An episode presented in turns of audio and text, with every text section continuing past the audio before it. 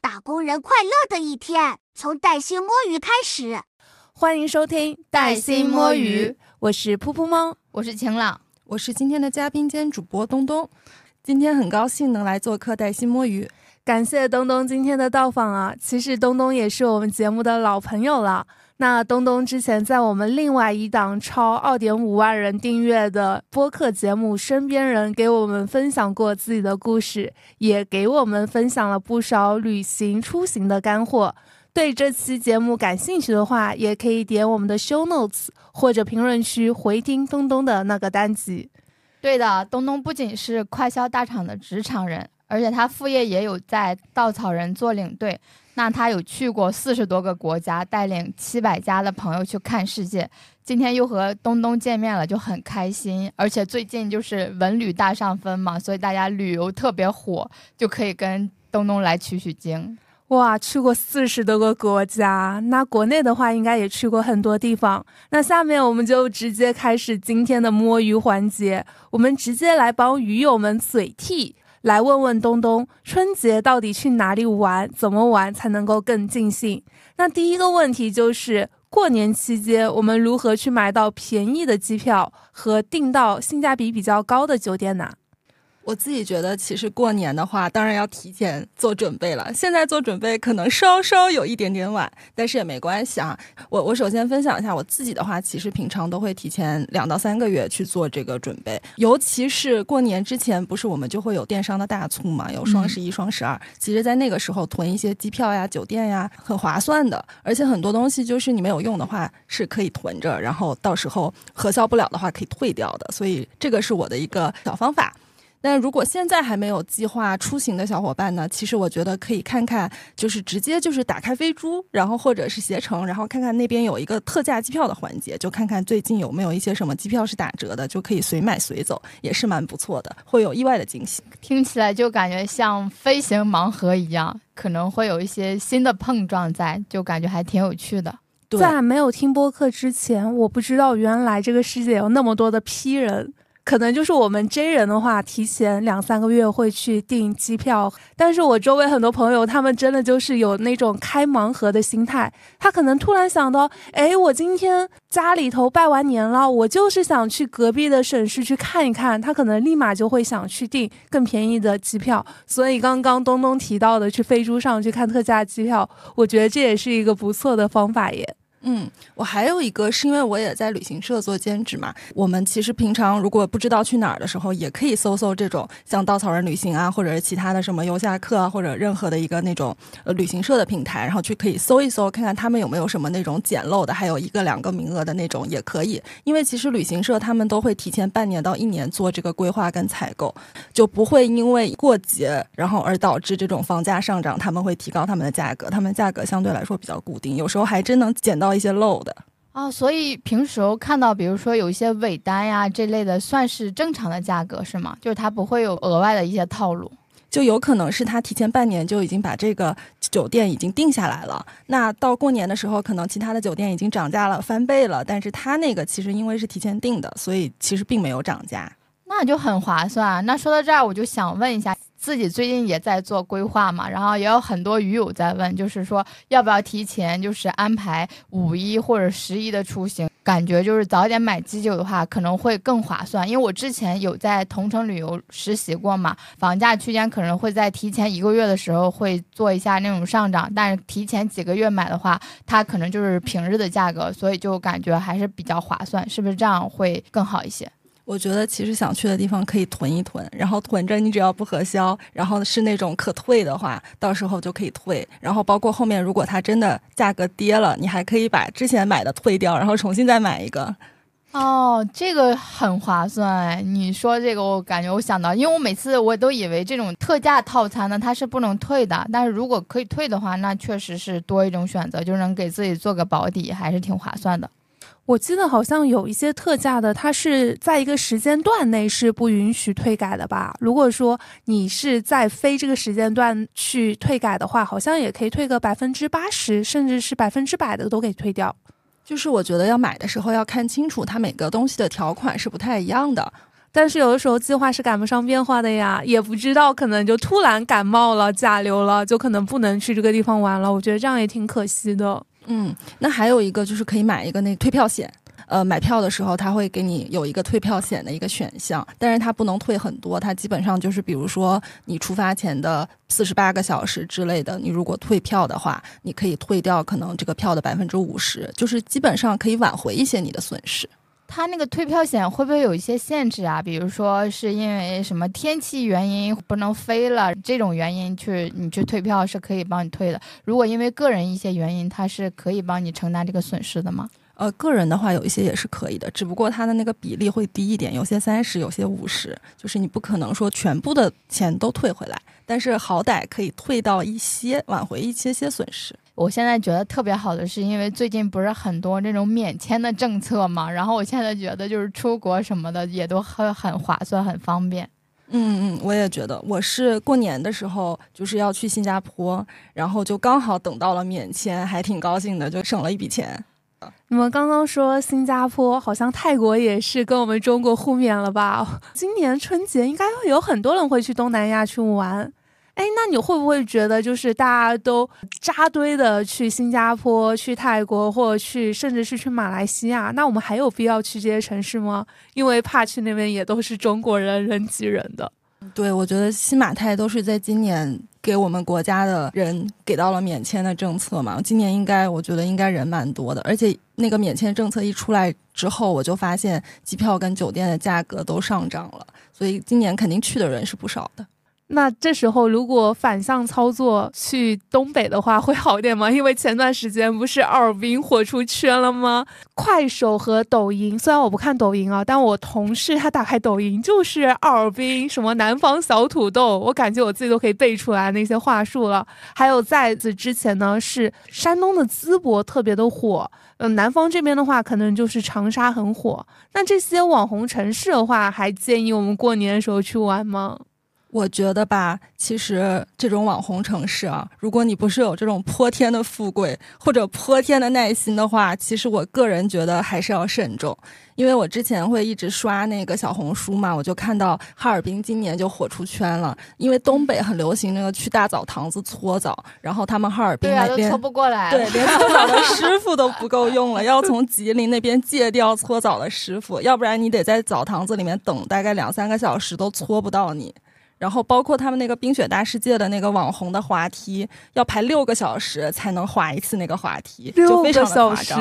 因为东北三省嘛，就是黑龙江呀、吉林，然后辽宁。其实我也。建议大家可以去看看，比如说吉林呀，或者是沈阳、辽宁啊这些地方，其实也有这类的特色。比如说像长春，他们也有冰雪大世界，然后排队可能没有那么久。我作为北方人，我真的对北方的任何一个冬天都不感兴趣，但是我还是想安利大家可以去体验一下，因为我看到就是他们网传说尔滨可能过年期间还会有大动作，然后都有一些新奇的体验。如果南方人没有感受过北方的冬天，想要去体验一下，我觉得还是可以去体验，而且那边对于就是物价管控什么的，我感觉还是比较合理的。东北是有自己的货币体系的，比起我们沪币来说，肯定还是便宜了不老 少。是的，但是还是很担心哈尔滨就根本就买不到票。其实我觉得像去去像你说的去去吉林啊什么的还蛮好的。像我我记得我前两年就是去吉林，然后还有延吉，就是去做那个冰漂。因为我们像我们这边南方就是有正常的那种漂流嘛，就夏天的时候会实身那种漂流。他们那边有冬漂，就是可以看到这个坐坐在那个河道里面，你就坐在皮划艇上面就可以看到雾凇，特别特别的美。是的，嗯。然后包括像延边也很有这种少数民族的风情，然后吃的也特别好吃。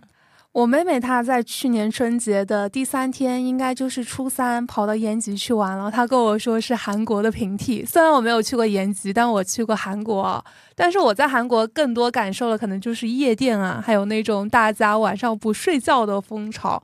那延吉会不会是一个不夜城呢？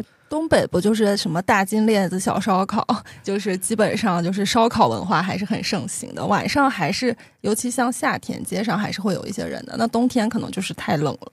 除了这些城市的话，我想问一下东东，就有没有推荐这种，比如说春节去的小众城市？因为有很多朋友，他们可能也不想回家，回家可能会面临催婚这种压力，那他们想自己一个人出去旅行，有没有这种国内的一些小众城市安利给他们的？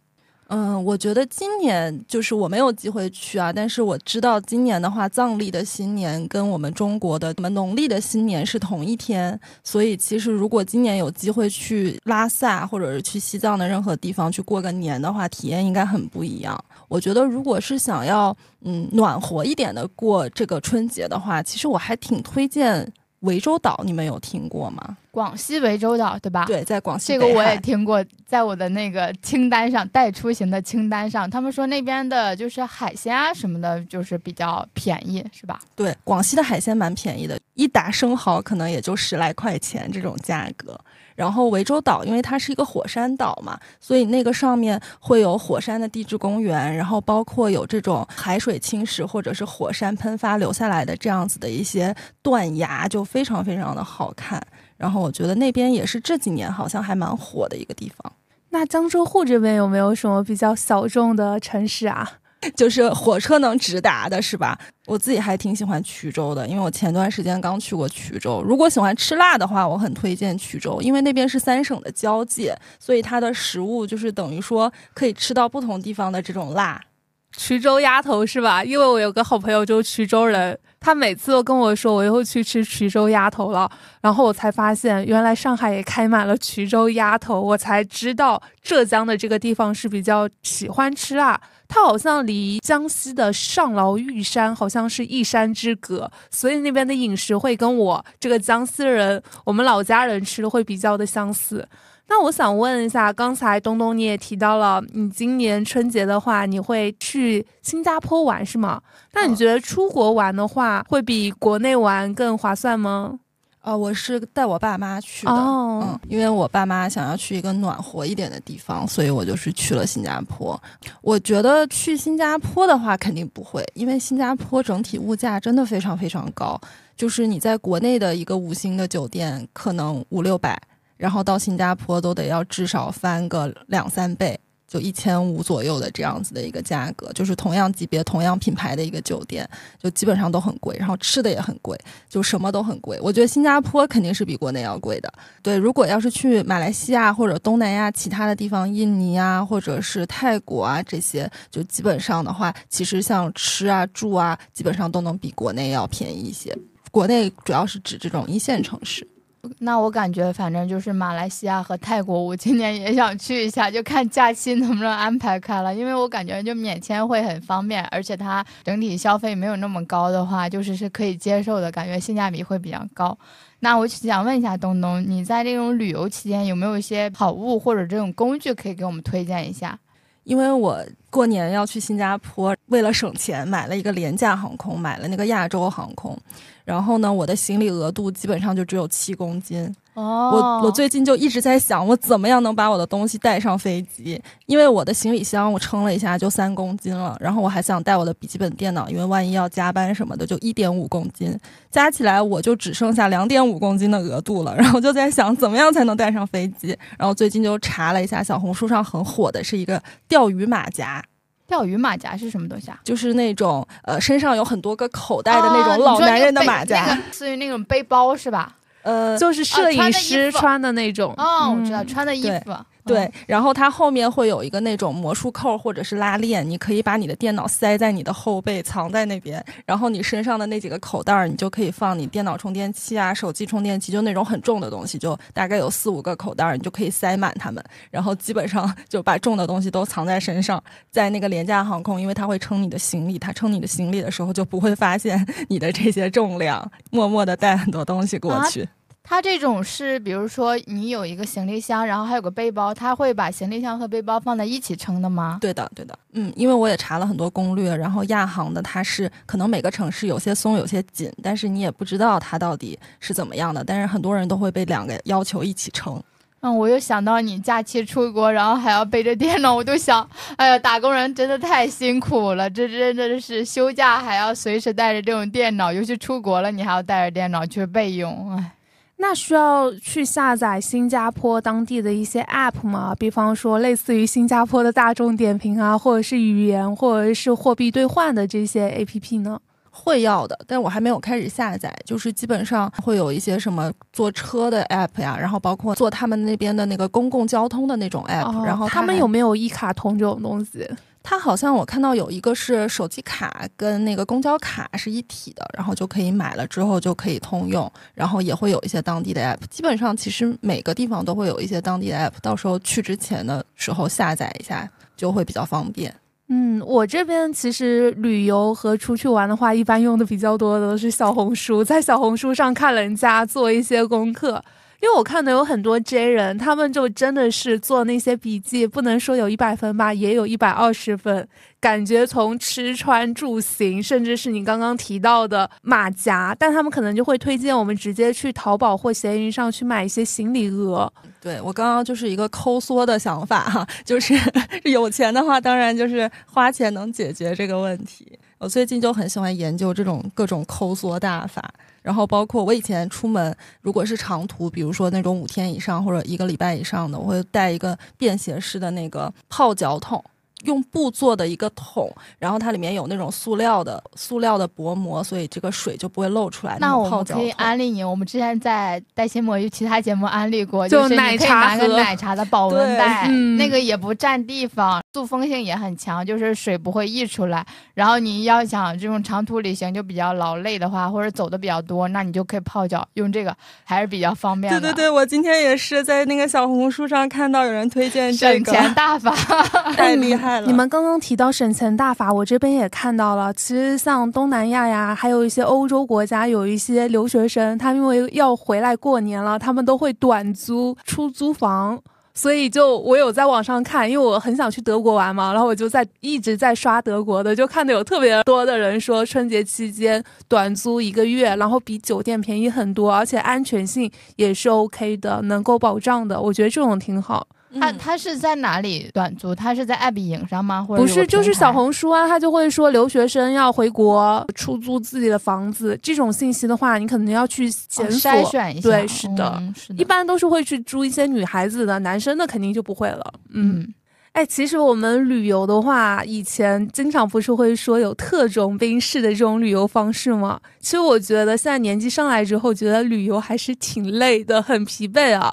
虽然有的时候我们早上不会安排很重的行程，但是我们还是会觉得啊，今天出去逛了街，吃了东西，会有这种倦怠感。那我想问一下，怎样去克服这种旅行中的一些疲惫感，能够让我们以更好的一种精神状态去旅行啊？我自己觉得无痛旅行的一个小技巧就是累了就歇着。如果真的觉得走太多了累了，那就去咖啡馆坐一坐，就不要勉强自己吧。我觉得就放过自己，都出来旅行了，就没有必要我一定要完成一个什么样的任务。就好像我的那个上班。好像有很多的 checklist，我要把它做完，这样子，我觉得没必要。旅行就是很随心，就批人是这样子的啊。就如果我今天觉得我下午累了不想去了，那我下午就可以把这个目的地给跳过。对我现在的话，尤其工作这么久，我就喜欢这种松弛类的，因为我现在出去旅行一般不是吃 就是拍照。然后我前几天还在看小红书嘛，我打算我看马尔代夫那边整体感觉它的海边的景色又挺好，我就想去那边海边躺个三四天这样子，什么也不干。我现在连拍照都不想干，我就想去那个海边躺着，假装成我是当地人。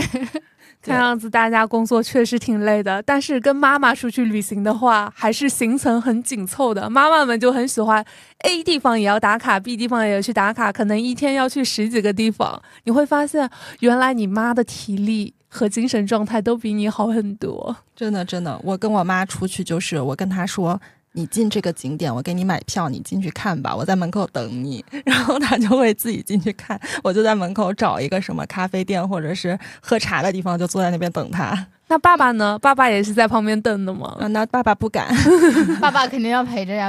是不是爸爸要去给妈妈拍游客照？是吗？是的，是的。叔叔和阿姨是不是都已经退休了呀？我觉得大家只要不工作，精神状态都会挺好的，但只要一工作就不太行。哦，确实啊，可能不工作，平常有很多的劲儿没处使。是的，对。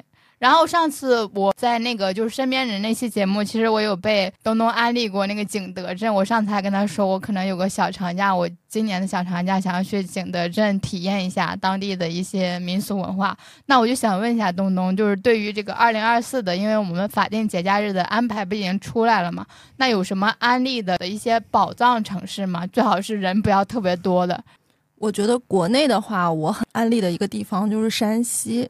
因为就是有一句话说“地下看陕西，地上看山西”嘛，那基本上我们国家的古建筑百分之五十以上都是在山西省的，所以我是很推荐这个目的地的。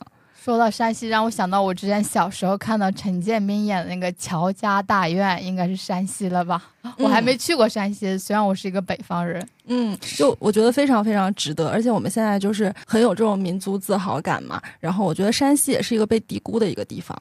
然后去山西之前，我是可以推荐大家看一部纪录片的，就是清华大学拍的一个叫《人文清华》的这样一个纪录片。然后它这个纪录片里面就是有清华的这种呃教授啊或者学者，然后就带着大家去到山西的。一个地方，然后呢，就是一边带你游览，然后一边去给你讲解这里面的建筑和文化。然后这个纪录片里面推荐的四个地方，因为它有四集，然后它里面讲了四个地方，这四个地方我都非常非常喜欢。我觉得就看这个纪录片，看完然后就去山西，去这四个地方就够了。这个纪录片就有四集，哦，千年一窟看云冈嘛，就是可以去云云冈石窟，然后还有千年一塔看应县。就是可以去应县木塔，然后还有千年一寺，就是佛光寺，还有一个千年一祠，就是晋祠。我觉得基本上就可以用这四个地方把山西连起来。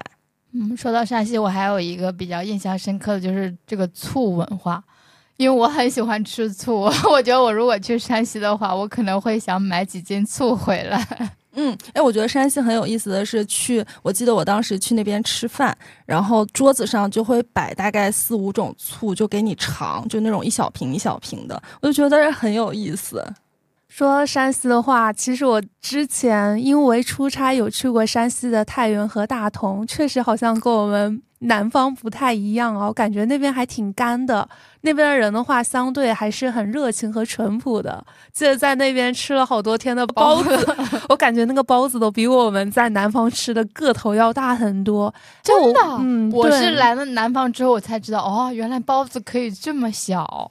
嗯，我自己。年轻的时候比较喜欢一个导演，他叫做贾樟柯，他也是山西临汾的，呃，对山西这个省份还是比较有好感。包括他们有一个地方叫平遥古城，我记得平遥还有国际电影，应该是电影节，所以会经常会有一些明星啊，还有影视工作者就会到那边去，应该叫是一个类似于这种电影盛宴。所以我觉得这种时期去山西玩的话，应该也不错，会有不一样的一些体验。嗯，对，包括还有一些自然的风光，也可以去那边爬一爬那个太行山。嗯，那关于南方的话，你有没有这种小众城市的案例？除了刚刚说的那个广西的涠洲岛。呃，南方的话，我我感觉我是精神云南人，我非常非常喜欢云南，然后就想不到去哪儿的时候，我就会想去云南，因为云南就很多地方可以去，就不光是如果你们可能想到云南，就会想到什么大理啊、丽江啊、昆明，但其实。每个地方周围都有很多小地方，像大理附近，它有什么建水啊、弥勒啊，就很多这种小地方都可以去玩。然后包括如果要是去到，比如说西双版纳那边，它附近还有普洱啊什么的。就像普洱以前也是大家可能只知道有普洱茶嘛，但它现在申遗成功了嘛，就基本上就是也是我觉得也是未来可能会比较火的一个地方。还有可能就是我们去到云南跟西藏交界的那边。就有香格里拉嘛，然后大家可能很多人就会去看那卡瓦格博峰的那个日照金山，然后但是在那周围的话也有很多其他的小地方，像什么奔子栏呐，就是可能名不见经传的小地方，但是它都非常非常的美，然后就是人也很淳朴，就大家会对你非常非常友好，然后东西也很好吃。我觉得云南就是每个小地方都很好玩。对，让我想到了之前我看刘亦菲和李现演的那个去有风的地方，我当时就觉得啊，云南有这么多这种乡镇，但是我们可能大家比较熟悉的就是比较热门的那些景点嘛。但是我觉得如果能够探索一些这种小众的乡镇，它从花费上也很便宜，然后体验也会很好，就很原生态的那种感觉，还是很不错的。对，而且云南去年过年不是特别火嘛，我当时就去了云南，就真的被人山人海挤死了。大年三十都打不到车，就是叫车要叫两个小时都没有人接单，最后在大年三十的晚上步行了一个多小时回酒店。就去年就是基本上云南就是今年的哈尔滨，我觉得其实可以错峰，我觉得今年人都去哈尔滨了，然后大家可以去云南玩一下，说不定也还不错。哇，原来如此，怪不得现在全国的文旅都在大上分。希望我们江西啊，然后也能够努努力，看一下能不能大家去江西一些比较小众的地方玩，比方说去我的家乡江西新余仙女湖。那我们今天这一期其实聊的东西还蛮丰富的，刚刚聊了那么多国内小众的旅游城市，也聊到了国外旅行的一些好物推荐。那想问一下鱼友们，你们春节会去哪里玩呢？大家可以在评论区或听友群告诉我们哦。如果你对这一期节目比较感兴趣的话，欢迎评论、收藏和点赞。那我们这一期就聊到这里啦，祝大家新年快乐，拜拜，拜拜。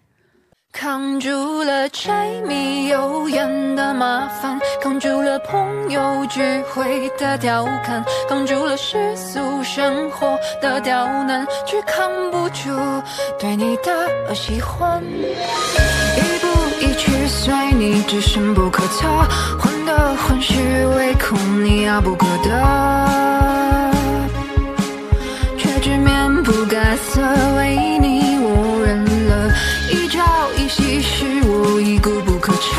若即若离本应是罪不可赦，怎不忍心怪你？